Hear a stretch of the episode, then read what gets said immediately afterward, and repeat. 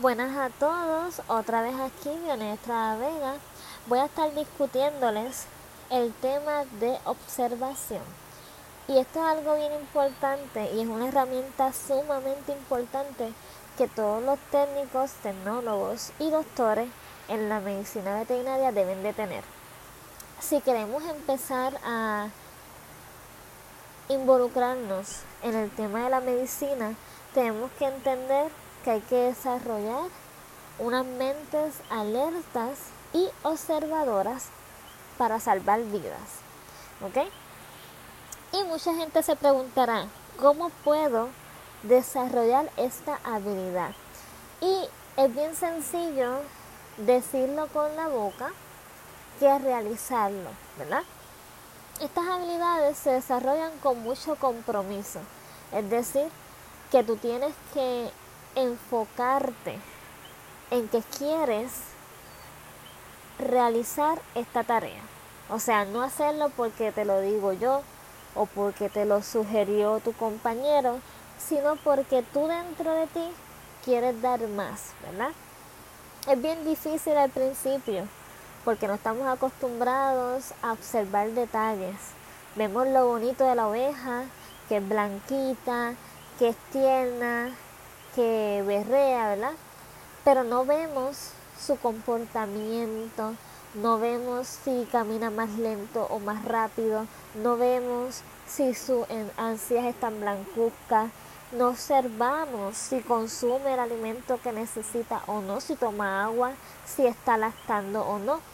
Y ahí es donde ustedes tienen que hacer su compromiso de ver más allá de lo que están viendo tú tienes que pensar como que decir dentro de ti, yo no vengo aquí a observar unos animales, yo no vengo aquí a, a simplemente ver unos animales y tener contacto, yo vengo aquí a ver medicina, vengo aquí a estudiar a los animales y saber diferenciar cuándo está sano y cuándo está enfermo.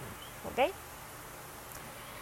la rutina te ayuda mucho. Es decir, que tú debes de crear una rutina en tu diario para que tú puedas determinar cómo vas a observar los animales médicamente y no como persona, ¿verdad? Porque como persona siempre los vamos a ver bien bonitos, eh, alertas, curiosos, porque no tenemos el conocimiento eh, al principio de ellos, de cómo se comportan, cómo se pueden enfermar y cuáles son sus signos clínicos. Mi recomendación es que luego de que tú llenes la documentación de, ¿verdad? Que llegaste a tal hora, saliste, este, llegaste a tal hora, eh, tu nombre, el team, las tareas que tienes que realizar, observes todas las aulas, en nuestro caso, que vas a trabajar. Empezando gallinas, cerdos, luego pasar a las aulas donde están las cabras roco, eh, taína y luego bajar a las demás. Luego de verificar a las demás, ver las de tratamiento de caballos, las vacas, las tortugas y todo lo que haya en el entorno y las aves de corral que están sueltas, ¿verdad?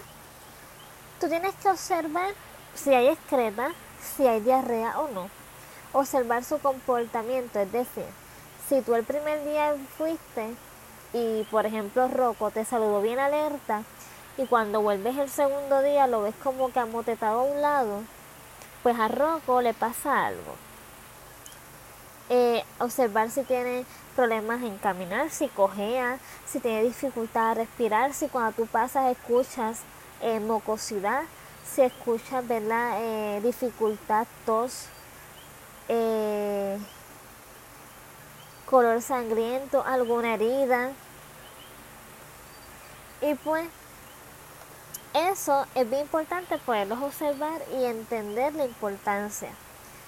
Siempre estamos en constante examen físico. Esto es algo que ustedes tienen que aprender a desarrollar. Es como les expliqué.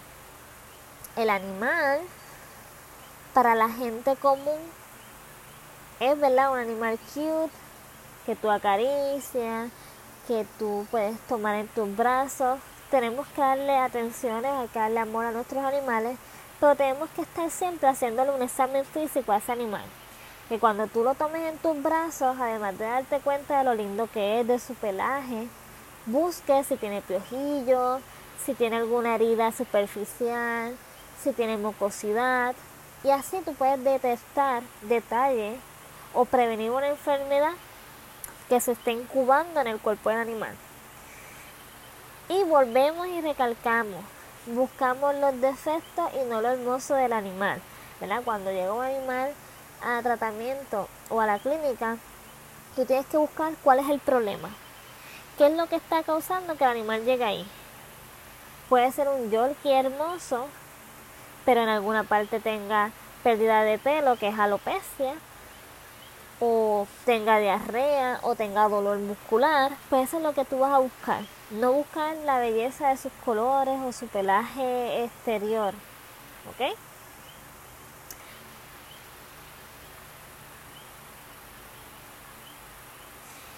¿Qué hacer si un animal está enfermo? En nuestro caso, ¿verdad? Vamos a tomar el caso con calma. Tener calma no significa que no vamos a actuar rápido, ¿verdad? ¿Qué quiere decir con calma? Es que emocionalmente no te nubles, no te alteres, ¿verdad? no, no te vuelvas un 8 buscando qué hacer, porque te vas a desesperar y te vas a ir en blanco y podrás tener la receta en tu mano y no la vas a poder no vas, no vas a poder hacerlo porque no sabes reaccionar, ¿ok? Así que es ver la condición, saber qué paso seguir y llevarlo a estabilizar. En nuestro caso, en Horse and Pony, ustedes van a tener un kit de emergencia para estabilizar el animal. Y si es pequeño, se puede llevar al laboratorio para hacerle las pruebas y empezar a hacer el tratamiento. Así que si un animal está enfermo o tiene signos clínicos, la atención médica va por encima de todo. Es decir, si no hay un equipo grande de personas y tienes que tener la nutrición o tienes que tener eh, algo que estás haciendo, hay que hacerlo para atender el caso que estás viendo de enfermedad. Se mueve al bañadero si es un caballo o un animal grande como una vaca. O si es pequeño, se lleva a la mesa del laboratorio, buscarás el kit eh, tomará los vitales para preparar los medicamentos y ver en qué estatus estamos. Y se le coloca fluidoterapia. Es sumamente importante para tener la vena abierta y poder ayudar al animal con rapidez. Fluidoterapia significa tener suero. Empezamos a hidratarlo y vamos a trabajar con eso.